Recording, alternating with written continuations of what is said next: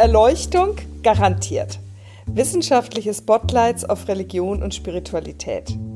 Islam, Hinduismus und Christentum in der Gemengelage von Politik, Nationalismus und Populismus, Gott, Göttinnen, Engel und Dämonen, Traditionen und Innovation, historische Fakten in der Bibel und Fragen nach Spiritualität und Ethik. Das bietet dieser Podcast mit Stimmen aus Wissenschaft, Kultur und Gesellschaft, ein Podcast der Theologischen Fakultät der Universität Zürich.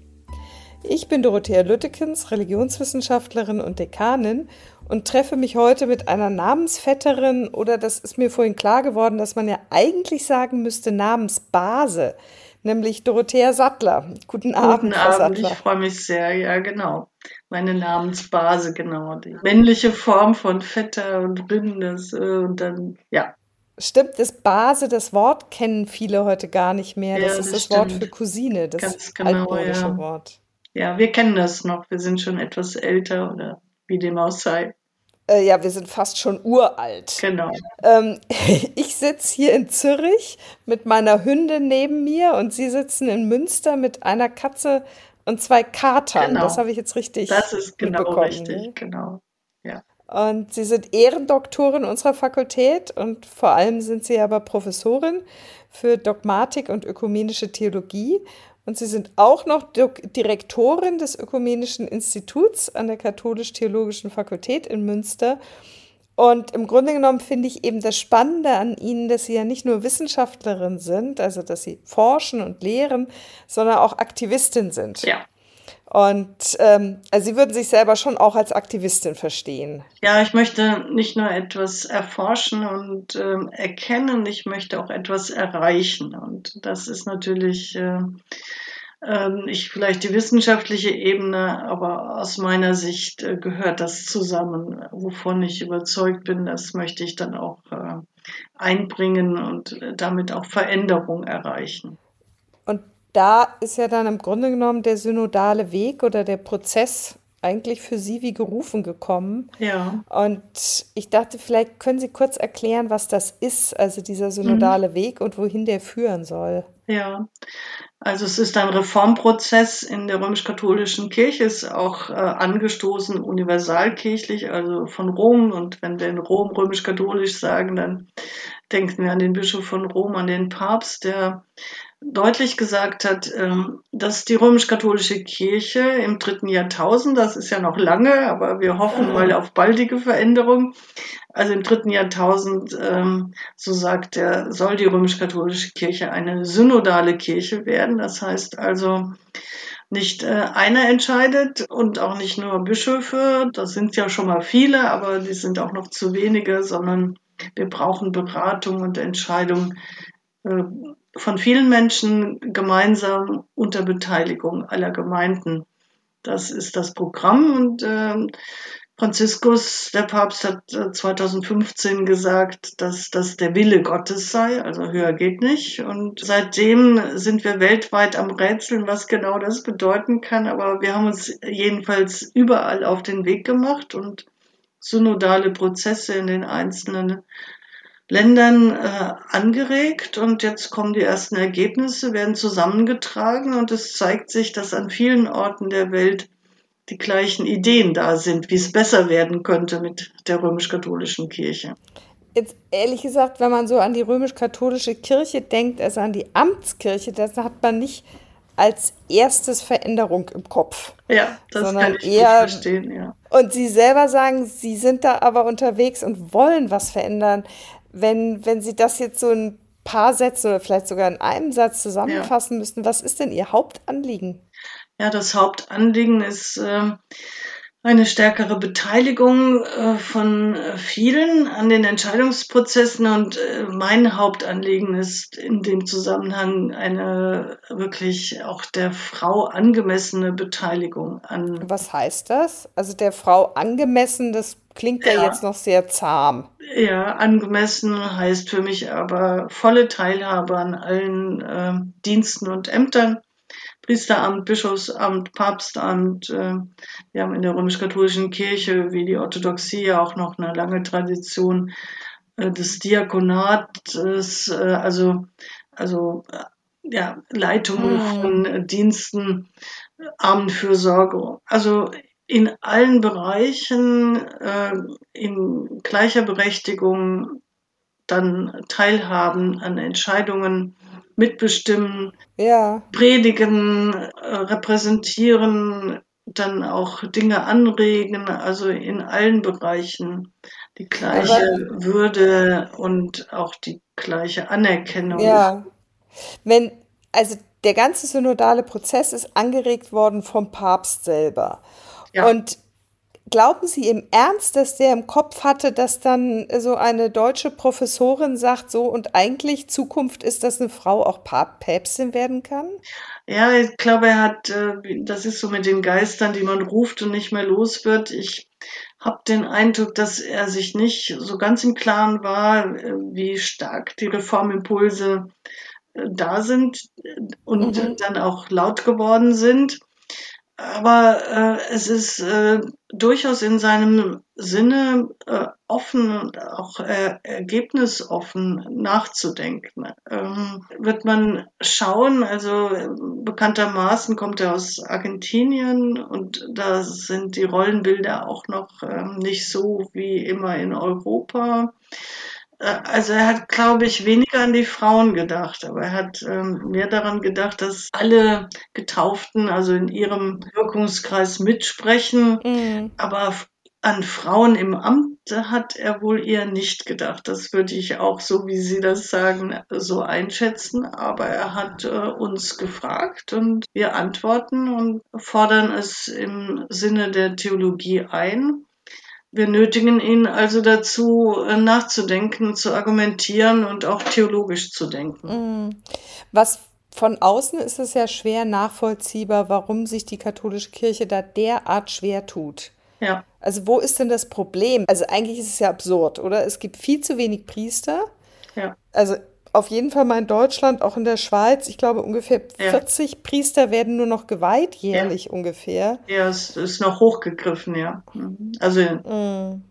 Also das heißt, es wird immer schlimmer werden. Also ja. der Priestermangel wird bald noch sehr viel größer sein, als er jetzt schon ist. Und trotzdem ist bisher nicht gerüttelt worden am Zölibat, also an der Vorschrift der mhm. Ehelosigkeit oder eigentlich des Verzichtes auf sexuelle Partnerschaften für Priester. Und es wird schon gar nicht dran gedacht, Frauen zu Priestern zu weihen.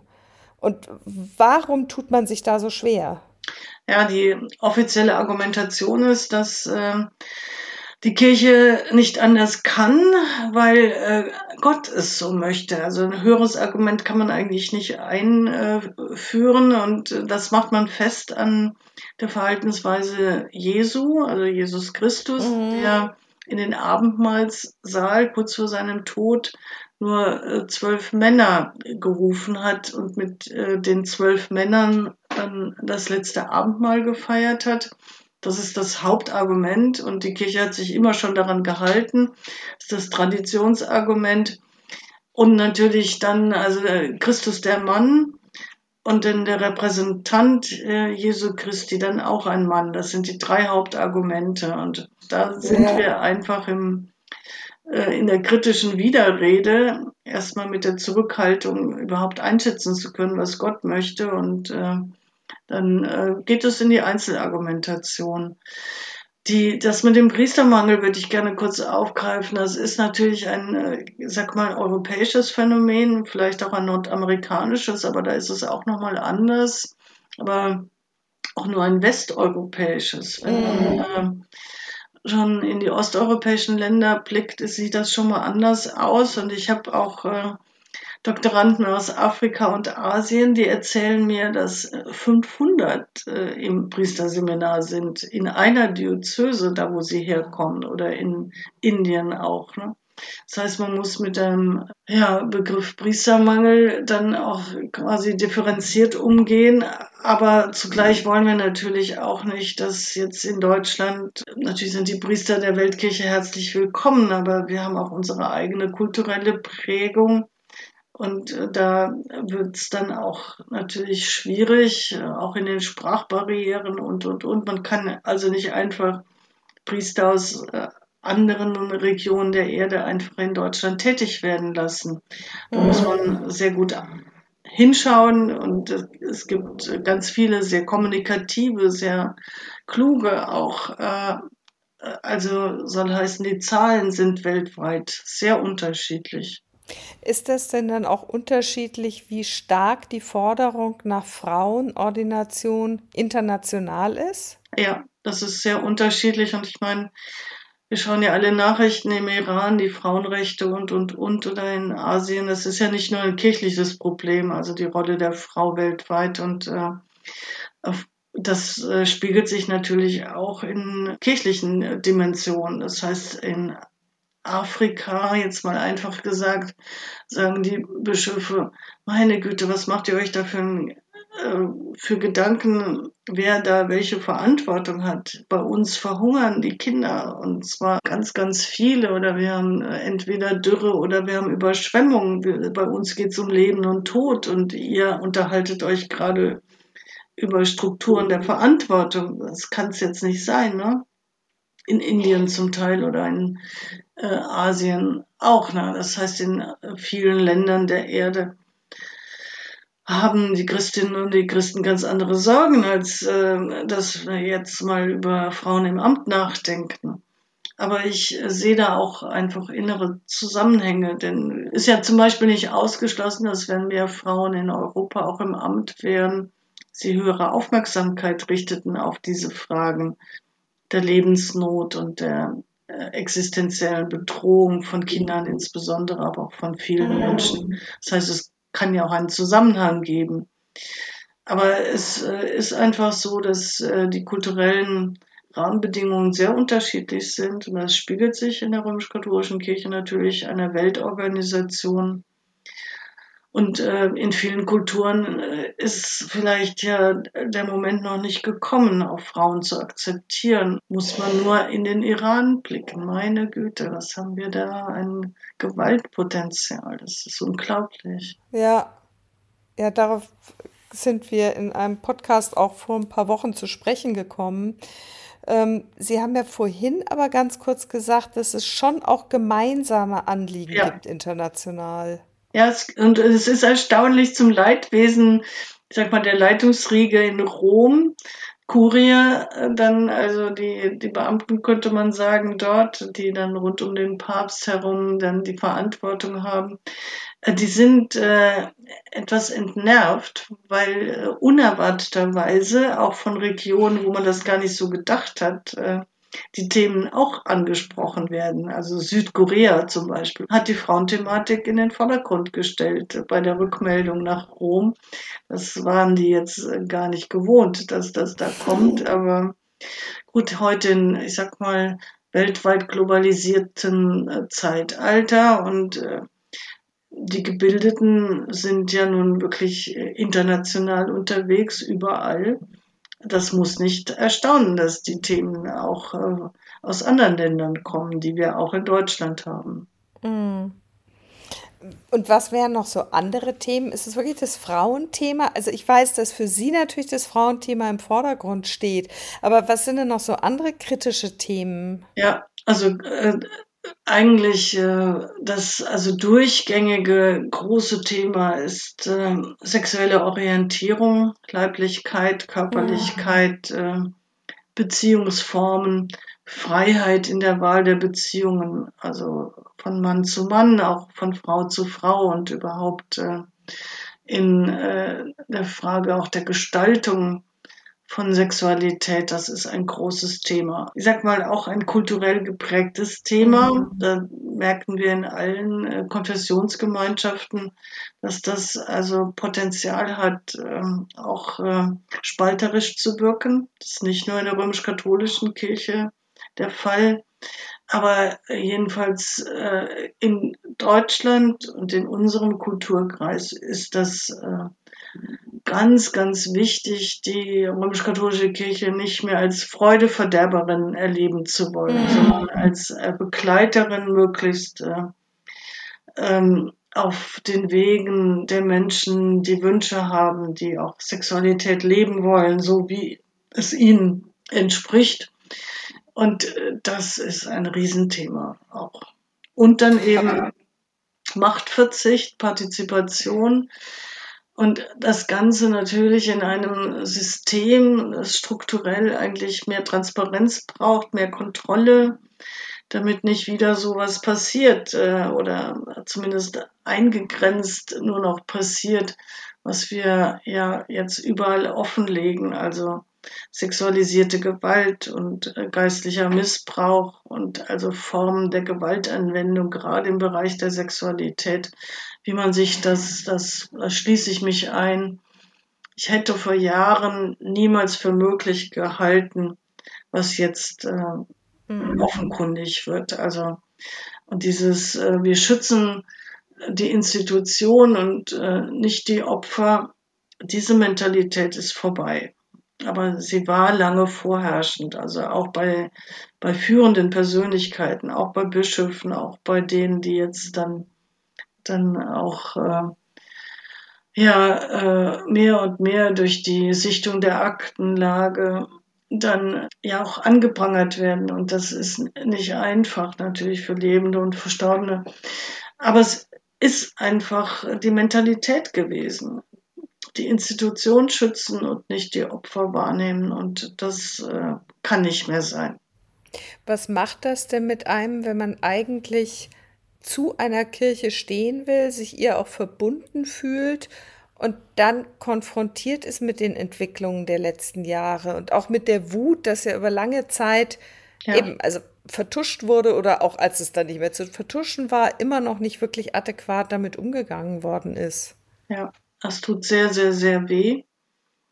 Und äh, ich, äh, ich sag mal, ich gehöre zu denen, die äh, das also auch ähm, wirklich, habe ich ja gesagt, nicht für möglich gehalten haben. Und zugleich äh, finde ich es schwierig, den Stab zu brechen, denn äh, ja, wer will wissen, wenn ich in der Verantwortung gewesen wäre, welchen Mut hätte ich gehabt, welche, welchen Mut hätte ich gehabt, welche Bedeutung hätte ich manchen Phänomenen gegeben. Also ich finde äh, wichtig, äh, sich nicht zu erheben über andere. Das ähm, hm. ist auch im Grunde jetzt, es ist natürlich ein äh, schwieriger Vergleich, aber allen Unrechtssystemen, also den Mut haben und dann auch vielleicht der Selbstgefährdung als Folge, dann aufzustehen, in die Straßen zu gehen und für etwas einzutreten oder etwas öffentlich zu machen. Also da gehört schon viel Mut dazu. Und also ich versuche auch so damit umzugehen, dass ich mich äh, zumindest nicht traue, mich zu erheben über andere. Also das finde ich einfach wichtig und äh, ich meine jetzt, ich bin auch froh, auch wenn es ganz viel äh, auch kostet an, an Glaubwürdigkeit und so im Blick auf früher. Aber wir haben nur eine Chance, äh, Transparenz, Offenlegung, Neubeginn. Also äh, wirklich in Sack und Asche gehen und äh, dann wieder glaubwürdig mhm. neu beginnen, so es irgendwie geht. Und warum glauben Sie, dass diese, diese Frage der Partizipation da hilft? Ja, die Kontrollsysteme sind dann anders. Ne? Also jedenfalls hoffe ich das. Ne? Es wird äh, also mehr beobachtet auch und mehr gesprochen und es gibt eine geteilte Verantwortung an dieser Stelle und das äh, es gibt ja jetzt auch, das gibt es ja nicht nur im kirchlichen Bereich, äh, Präventionsmaßnahmen, die es vorher nicht gab. Also durch die Erhöhung der Partizipation wird äh, dann doch äh, auch es schwieriger im Dunkeln zu mhm. bleiben. Das ist jedenfalls mein Eindruck oder das ist die Hoffnung, die uns äh, an der Stelle bewegt. Glauben Sie denn, dass viel Widerstand gegen diese Reformprozesse auch kommt, weil man Angst hat? Also Angst, dass die Veränderung ja. dann so eine Sprengkraft hat, dass die Kirche das nicht aushält? Ja, das auf jeden Fall, also das ist die eine Angst, ne? dass die Reformen so weit gehen könnten, dass Einzelne dann ja, sich äh, trennen. Mhm. Auf der anderen Seite sagen wir jedenfalls in Europa, wir sind eigentlich schon gespalten. Und die Frage ist, äh, auf der anderen Seite bleiben die, die äh, jetzt noch da sind, wenn nicht die nötigen Reformen auch äh, kommen. Mhm. Auf der anderen Seite äh, gibt es Abwanderungstendenzen und Bemühungen, dann äh, eine neue Gemeinschaft zu gründen. Es gibt schon Verfassungen, die geschrieben worden sind. Es braucht dann natürlich eine entsprechende Finanzierung, wie man weiß. Was heißt das? Das verstehe ich nicht. Wie es sind Verfassungen geschrieben worden? Ja, also es gibt aus den Niederlanden äh, ist die Initiative gegeben und versucht also ein neues Statut für eine Kirche der Zukunft zu schreiben, in dem Sinne Verfassung. Ne? Also wer, welche Regelungen sind da, wer, wer. Aber das hieße dann eine neue römisch-katholische Kirche, die nicht mehr römisch ist. Genau. Also die ohne eine neue die katholische römische... Kirche, genau, die mhm. allumfassend ist, aber die eben äh, nicht mehr mit dem Bischof von Rom verbunden ist. Und ich meine, gut, Kirchenspaltungen hatten wir nun, äh, das muss ich ja nach Zürich nicht weiter vermelden. Das gab's und das gibt's immer wieder und warum nicht auch heute, ne? Also aus meiner Sicht gibt's eigentlich äh, drei Möglichkeiten, die gegenwärtig Menschen in der römisch-katholischen Kirche wählen können. Entweder, entweder sie lassen sich ein, was natürlich äh, viele wünschen, aber naja, als wenn nicht alle mitmachen auf einen jahrhundertelangen Prozess der Reform, der nicht mehr zu Ende geht in der eigenen Lebenszeit. Also wenn man immer Weltkirche ist ne, und wartet, bis äh, alle mal so weit sind, wie das vielleicht an anderen Stellen schon ist. Oder man gründet eine neue, andere mhm. Kirche.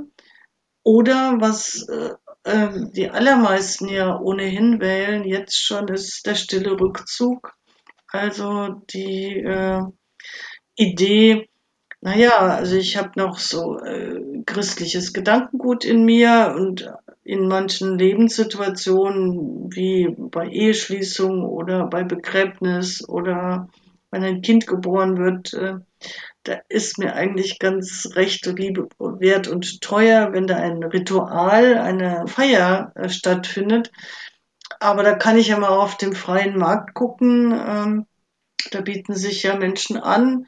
Da kann man ankreuzen mit christlichem Gedankengut oder ohne christliches Gedankengut. Und die sind ja zum Teil auch sehr gut ausgebildet, besser ausgebildet als manche Pfarrer vielleicht. Ne? Mm. Und die, die, reden dann das, was ich möchte und äh, gestalten ein schönes Ritual.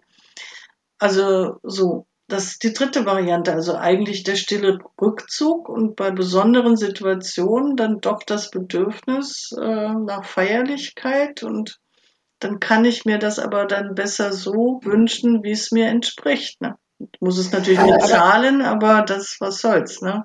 Es passiert ja dann nicht dauernd, dass wir heiraten. Insofern kann ich, und begraben werden wir auch nicht ständig. Das heißt also, in den wenigen existenziellen Situationen, wo es da notwendig ist, kann ich mir das ja leisten, dann irgendwen äh, anzustellen. Aber wieso würde da ein, eine reformierte katholische Kirche denn dem Abhilfe verschaffen?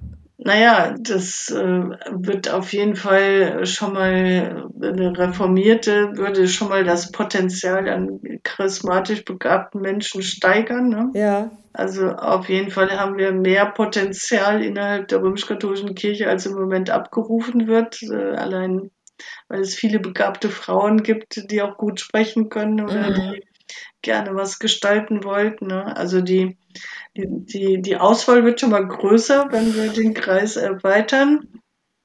Und ja, und es sind ja viele gut Ausgebildete dann da. Also insofern äh, steigern sich vielleicht die Möglichkeiten, aber Natürlich, ähm, das Entscheidende wäre, dass die Menschen den Zusammenhang zwischen ihren Lebensfragen und der Glaubensantwort erkennen. Da sind wir noch weit von entfernt. Ne? Das erreichen wir auch nicht mit Strukturreformen, sondern da müssen wir ja andere Kommunikationsformen suchen. Da müssen wir ins Erzählen kommen. Da müssen wir auch gucken, wie antworten die anderen Religionen auf die Lebensfragen, die Menschen umtreiben. Und dann bringen wir uns halt in das Konzert in die Kommunikation möglichst glaubwürdig ein und sind halt eine Option der Deutung des Lebens äh, und äh, die anderen sind äh, andere und dann gucken die Menschen halt, wie es ja heute ist. Ne? Aber so wie es im Moment ist, wirkt es ja nun jetzt nicht glaubwürdig, dass Mann und ehelos lebend äh, dann damit schon Charismen verbunden sind. Das kann man ja nicht wirklich behaupten.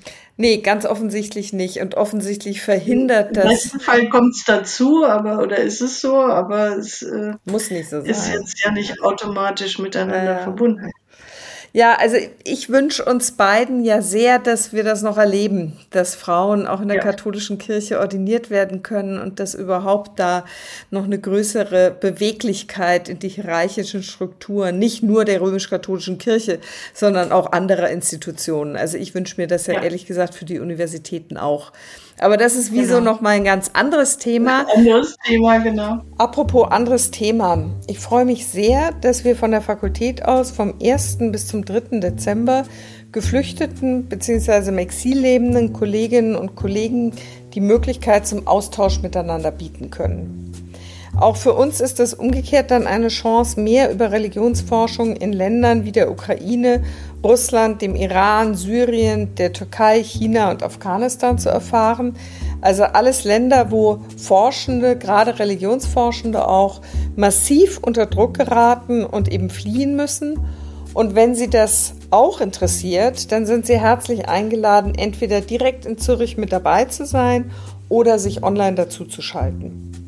Informationen zum Programm finden Sie über die Webseite der Theologischen Fakultät der Universität Zürich unter dem Titel Pop-up-Konferenz. Schließlich poppt diese Konferenz gewissermaßen etwas kurzfristig auf. Research on Religion and Spirituality under the Circumstances of Crisis. Research by Scholars at Risk. Ich bedanke mich jetzt erstmal bei Ihnen für den Herzlichen Abend und äh, bedanke mich bei der Katze und den Katern, dass Sie so stillgehalten ja. haben. Danke Ihnen. Das war eben ein Podcast wieder von der Theologischen Fakultät der Universität Zürich.